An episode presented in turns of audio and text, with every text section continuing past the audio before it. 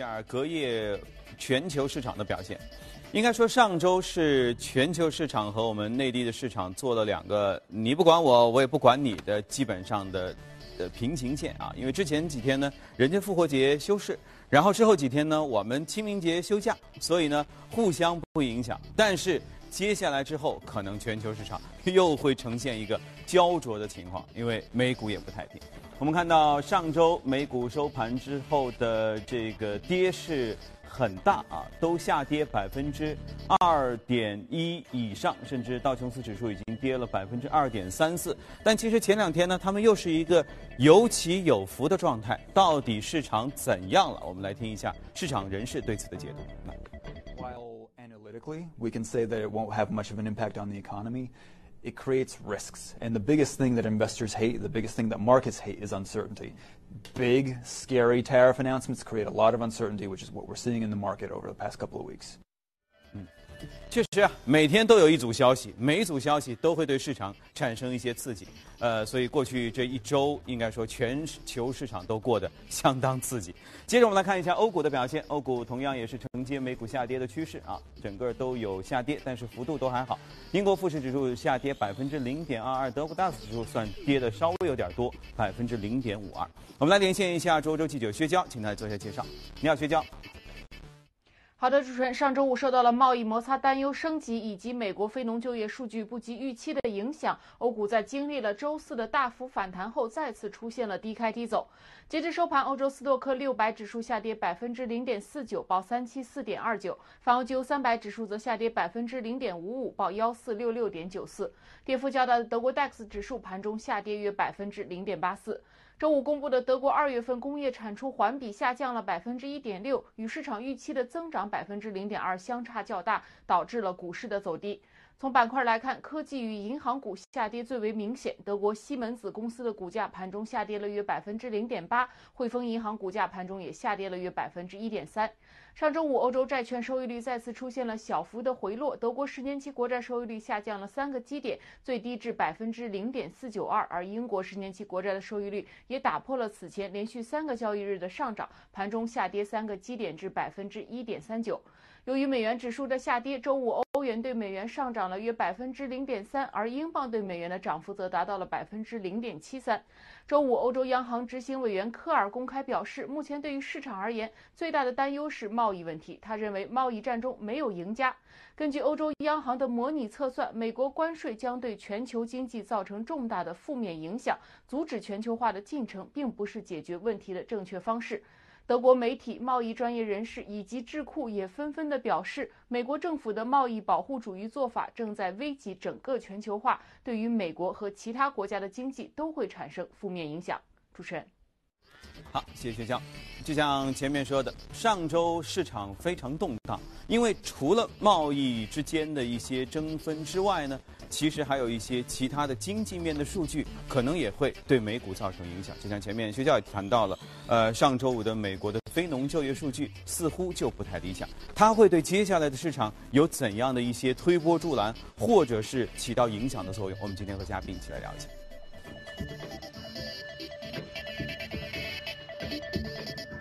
好，今天来到节目当中是剧派的许哥。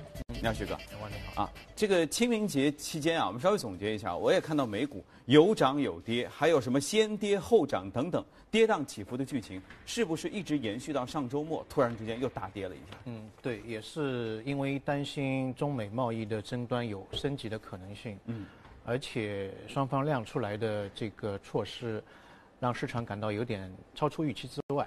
啊，都挺狠的。对，已经是很大了，当然还没有到具体的实行的阶段，所以大家都是在隔空的放招。嗯，所以市场呢，就是刚才呃电电视当中也有讲到，啊，真正害怕的是这个不确定性，到底最终会演变成什么样的一种事态，或者这些会不会演变成一个真实的一个状况，这是市场非常非常非常担心的。嗯，而且现在看来大家都是个各不让步，所以这个。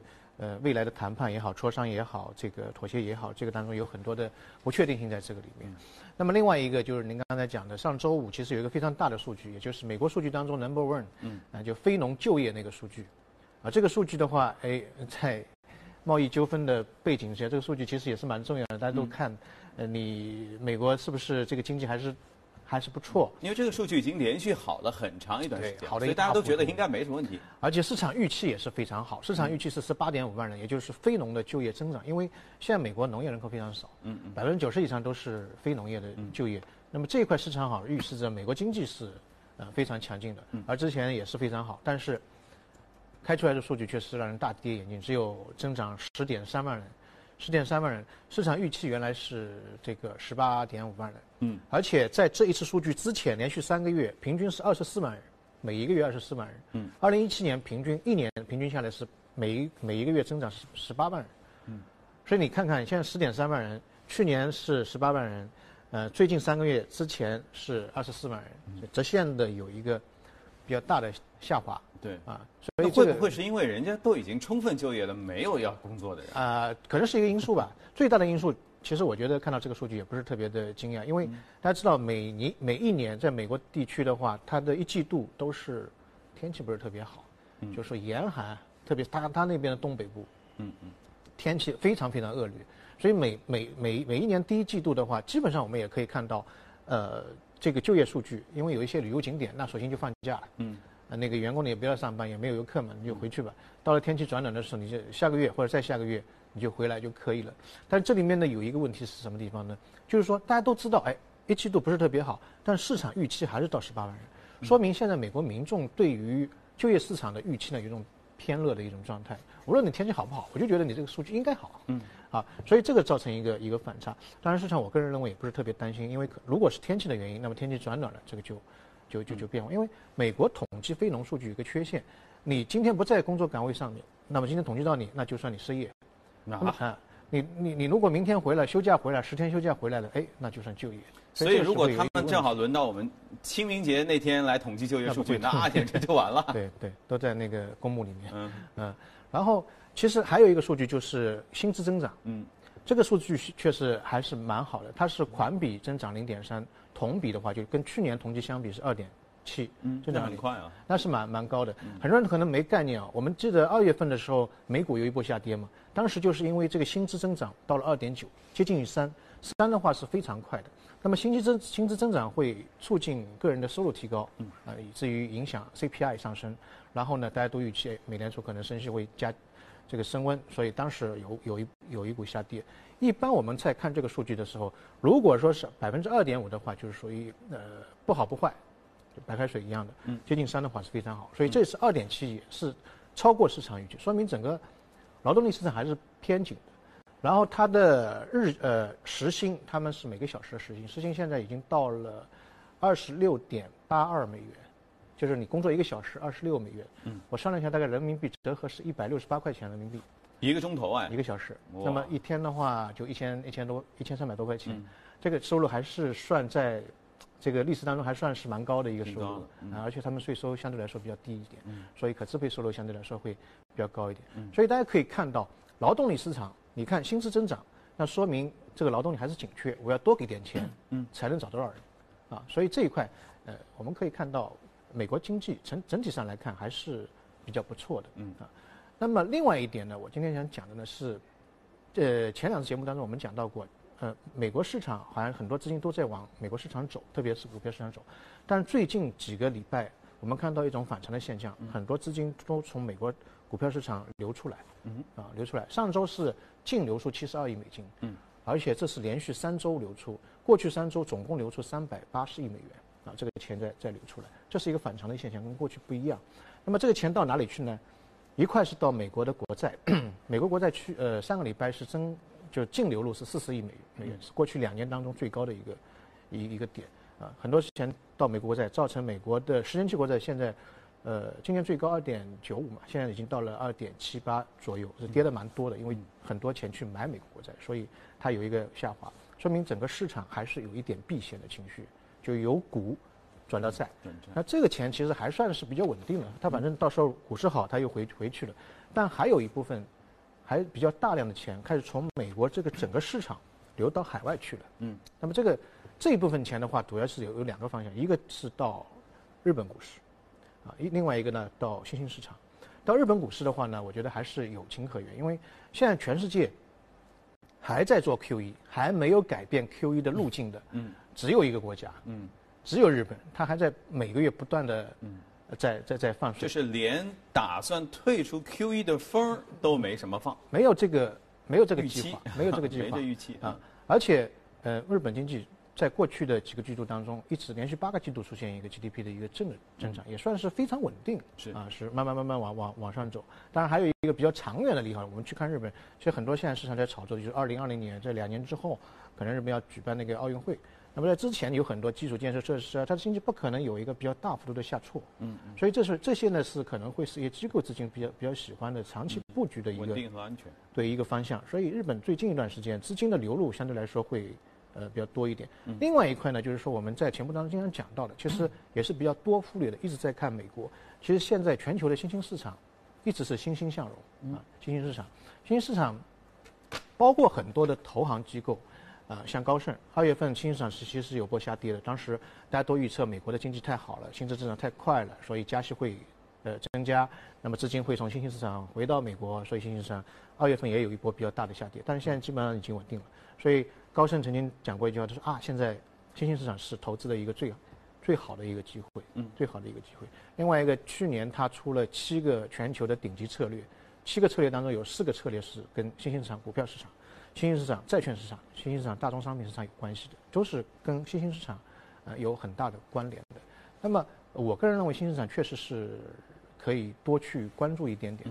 比如说，我们看很多人都不是特别关注呃亚洲新兴市场，比如说像越南，越南去年的综合指数是涨了百分之五十五，嗯，综合指数就跟我们 A 股综合指数一样，今年从年初到现在涨了百分之二十，所以它的这个幅度比较快，而且。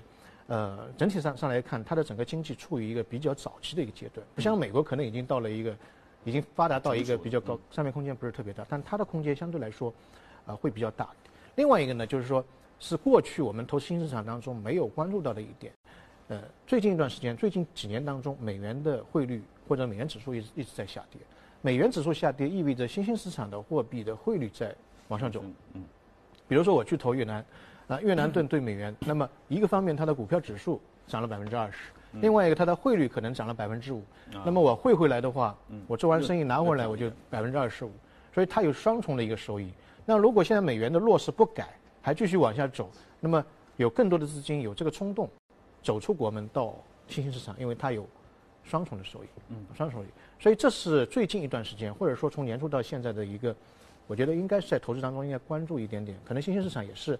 很好的一个投资的点，因为在美国现在，说实话有很大的不确定性，到底这一个纠纷或者争端会演化成什么样？啊，最终的结局是怎么样，大家都不知道。所以很多资金现在在避难啊，美国国债也好，新兴市场日本也好。但如果说，呃，我个人认为啊，如果说这个纠纷或者未来这个由大化小或者没有什么，美股还是可以处于处于高位。美股的真正风险，我个人认为是在下半年。嗯啊。啊，风险还没到，因为全球其实一开始的资本逻辑很简单嘛，因为美股看上去各方面数据都好，对，也没感觉今年有什么样的大事发生，所以全球资金都过去，因为这个是最好的投资的地方。然后因为贸易争端。然后又发现，哎，似乎这个事儿要要要闹得有点大，所以大家从避险的角度开始纷纷撤离。但是其实还是在美股，如果美股依然好的话，可能全球的资金还是会更大量的资金都是在美股，而且现在我们看经济也不错，就业市场也不错。对。另外一个减税的计划在上半年对美国经济的推动还没有完全释放出来，所以这个是一个底层的东西。嗯嗯。OK。所以还是要密切关注，从美股，然后再看到其他的全球的新兴市场。OK，那宏观方面先聊到这里，接着我们来看一下今天的异动美股榜的情况。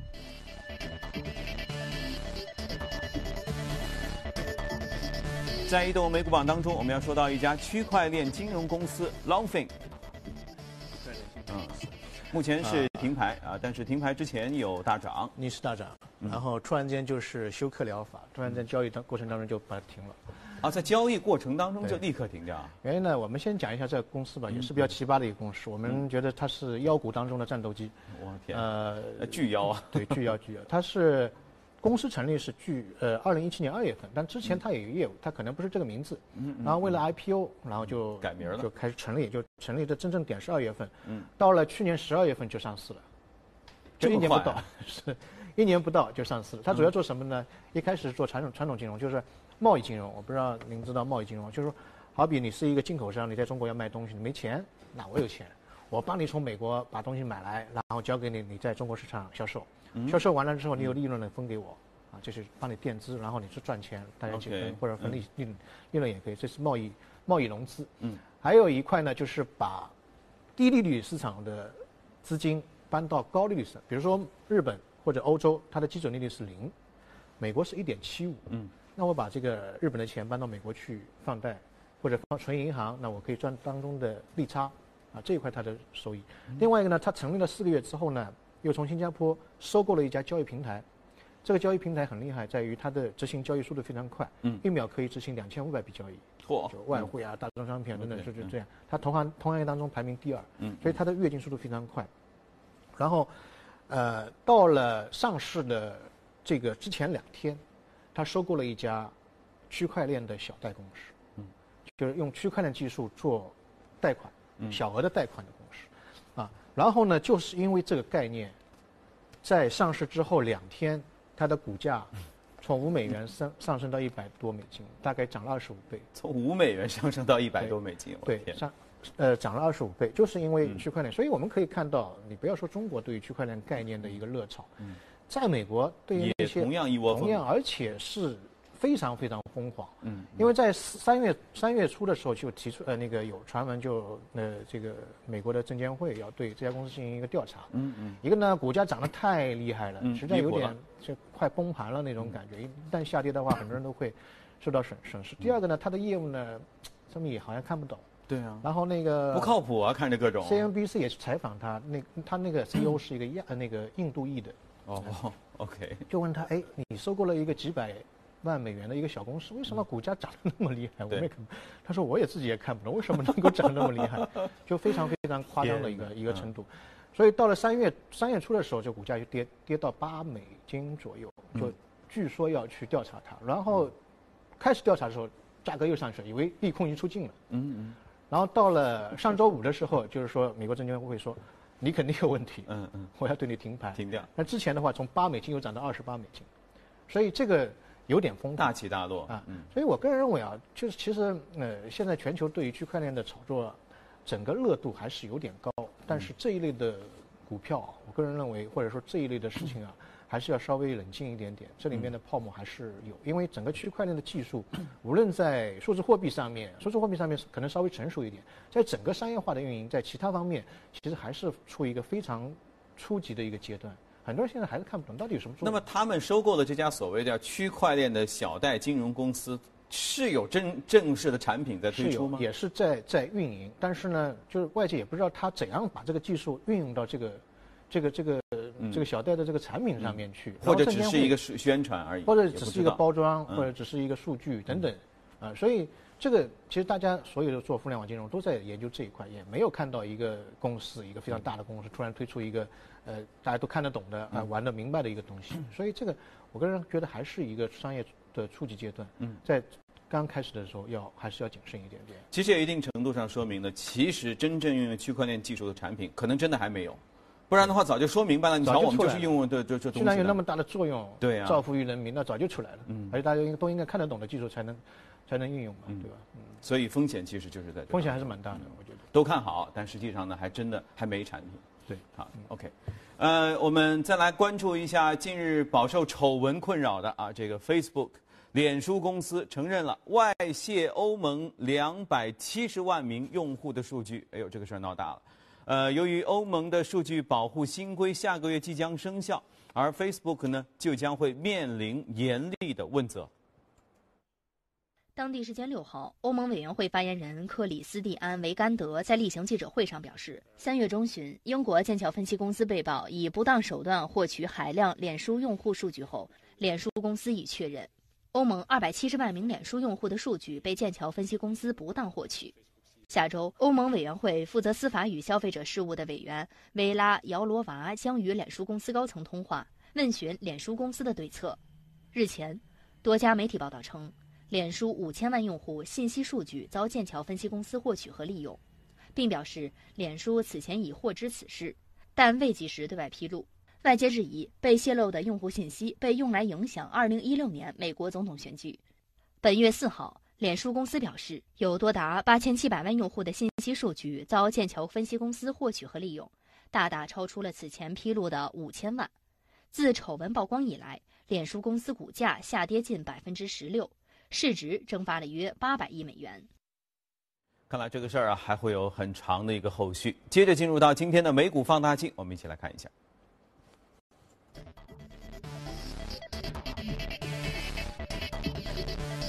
呃，今天我们要说到一家农业类的公司，叫约翰迪尔，但之前一天它是有下跌。对，大家可以看到，美国的农业的股最近几天当中跌的还是蛮蛮狠的，但是中国农业股最近一段时间还是涨得蛮凶的。肯定是因为贸易摩擦。对对对，贸易摩擦的这个因素的一个刺激。呃，我们先讲这个公司吧，这个公司是一八三七年成立的，呃，也算是老牌公司，但是对于这种呃这种农机公司，它是做这个。呃，农业用的机械和农业设备，对于这家这种公司来说的话呢，其实它的时间周期越长或者成立时间越早的话呢，其实是有劣势的。原因在于有不同种类的那种农机，大型农机就就就就出品嘛。不，但是因为质量太好了，嗯所以它之前都没坏掉。那么很多的配件 你要不断的配，嗯所以它的那个整个整个全套的配件有几百万种，嗯嗯几百万种。但是大家知道，在呃农用机械的话，在在农耕的时代的话，它用的时候一年可能也就嗯一段时间，对啊，那这个但很关键，你不能够说呃我坏了一个零件，我去换一个零件，来回物流又又慢，一个月再回来，这个道子都烂掉了，嗯嗯啊，所以这家股票其实从这个点上面来讲呢，你这成立时间越久，确实其实越是就越越大。但这家股票呢，呃是巴菲特的重仓股，哦，原因在什么地方？它有很长的护护城河，这也是巴菲特用用这家公司来讲护城河故事的一个案例。他说。呃，仓库里面几百万种的，包括你一九三几年的时候的那个、那个、那个、那个、那个零件，嗯，隔夜你就可以拿到。它在全国的配送点非常多，所以即使你掉链子，不用担心。嗯，所以你只要买他们家的产品，嗯，哎，你的收成，嗯，可以有保障。这是其他的那些同类的同行竞争者。做不到的，对，不说产品，说服务了。对，这这个就是服务了。嗯，就这这个背后有非常大的投入。嗯。啊，所以这家公司也是呃蛮有意思的。去年的股价涨了百分之五十五，五百五百五百亿的市值，五百亿，是这个是非非常跟特斯拉差不多的一个一个大的企业，五十五。那么我个人认为，未来农机全球大家去看，美国农机都是还可以，原因在于全球老龄化越来越严重，嗯，种田的农民越来越少，嗯，你只能用机械去替代这个劳动力嘛。对吧？所以这一块，呃，在美国这个板块还是做做的蛮好的。那么另外一个呢，就是说现在整个农机的现代化，呃，还是越来越越越厉害。包括我之前有讲过，美国大片的土地上面开一个拖拉机，这个拖拉机里面没人的 GPS 定位，这上面有一个是收割机，一个是播种机，前面收割，后面播种。对，收割上多，播多一点；收割上少，播少一点。上面有有一个那个中间有一个那个农药的撒农药的机器，它根据你上面进来的大数据来进行做调整，所以它的这个播种下来，农药可以减少百分之十五，亩产量可以提高百分之十，所以在美国的话，一个农民他可以耕种的，他可以养的牛是五千头，可以养的鸡是七万只鸡，一个人啊，对，可以种的田是四百五十英亩，英亩的话比那个亩要大多了嘛，啊，所以它的这个生产效率啊，有人做过统计，它跟中国这个农耕火火种的那种方式啊，相当于一个美国农民等于九十八个中国农民的这个效率。但中国呢，现在呃，我个人认为，呃，农业机械化当然是一个刚性的一个需求，但有一个很大的问题，我们都是小块的田。哎，对，张家三亩，李家四亩，这个集集连不起来，连不起来，就是所以以前有个概念是土地流转嘛，就是把这个土地全部流转，让让一个人来经经营，这个是一个大的趋势。另外一个农业的机械化。这个方面肯定是未来一段时间非常重要，这其实影响到一个稳定的作用。你的粮食是一个红线嘛，所以我个人认为大家可以多关注一些这这一块的一个一个一个方向。无论是正常情况下，春季一直是农业板块的一个往上走的一个行情，嗯啊，包括现在美国中国的贸易争端，其实是给这个农业板块可能是利好的一个因素。嗯嗯，当然，因为其实看地势还是有区别的，就中国啊。有的平，有的这个高高低低，再加上原本我有人口多嘛，所以土地不连成片儿，这和美国有很大的区别。所以你很难想象农机要从你们家房子上跨过去，这个做不到啊。对，土地当然是有一些问题，当然有一些可可以通过其他方式，比如说无人机的那个撒农药啊等等。但如果说你土地不是一家的，你这个问题就始终解决不了。对对，这个这个我想撒多一点，你想撒少一点，是这是一个比较大的问题。另外一个呢，美国农业还有一个特点就是说。它的整个公司啊，集中度非常非常大。比如说孟山都，它做种子的，整个行业、整个市场，它百分之三十。对，中国最大种子公司有百分之三，所以这也是一个比较大的问题。所以在 A 股市场，那些龙头企业，它未来的这个兼并啊，这个未来成长的趋势是会非常大的。就故事还有很多。好，今天我们和许哥就聊到这里。以上是今天的从华尔街到陆家嘴的全部内容。接着我们再来看一组其他方面的消息。这个活动很有意思哈，这是一家公司五号在美国的加利福尼亚圣何塞市举行的，叫“太空二点零”峰会。呃，这个峰会上呢，会建成世界上首个太空的豪华酒店。这个计划名叫奥罗拉站。据介绍，奥罗拉站是一个模块化空间站，一次可容纳六名旅客，计划在二零二二年迎接第一批客人。这趟太空旅行的价格并不便宜。十二天的冒险费用为每位九百五十万美元，公司已经开始接受预定。在进入太空前，旅客需完成为期三个月的培训课程，部分为在线教学，部分需要在公司位于德克萨斯州休斯敦的设施内完成。在太空酒店里，旅客可以参加研究实验，例如在太空种食物，并通过高速互联网与地球上的人保持联系。看着就是那么好玩，所以赶紧存钱吧。很多人都喜欢坐游轮的方式来旅游啊，因为这对家人和对孩子的这种家庭来说，出游是非常省心的。现在呢，大家将会有一个新的选择，世界上最大的游轮叫海洋交响号，四月七号在西班牙的巴塞罗那下水了啊，下海了。那开启了为期八天七夜的地中海的首航，一起看一下。海洋交响号是全球第二大邮轮运营商皇家加勒比邮轮公司出资建造的豪华邮轮，吨位达到了惊人的近二十三万吨，最多可同时容纳六千七百八十名乘客。三月底，这艘造价近十二亿欧元的海洋交响号正式完工，成为了世界上最大的邮轮。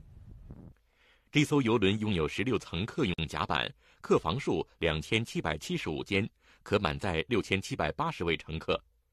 海洋交响号是集全新高科技于一身的豪华游轮，汇聚了七个不同特色的主题社区，包括游艺场、酒吧、海上滑道、水上乐园等等，意在为旅客提供震撼感官的新奇体验。当地时间四月七号，海洋交响号在西班牙巴塞罗那下海，开启了为期八天七夜的地中海首航。按照计划，这艘海上豪华巨无霸将载着乘客从西班牙的巴塞罗那出发，途经帕尔马、马洛卡岛、法国普罗旺斯、意大利佛罗伦萨、罗马和那不勒斯等地点后返航。哎呀，刚放完假就看这个，真的合适吗？这里是正在直播的财经早班车，我们稍后继续。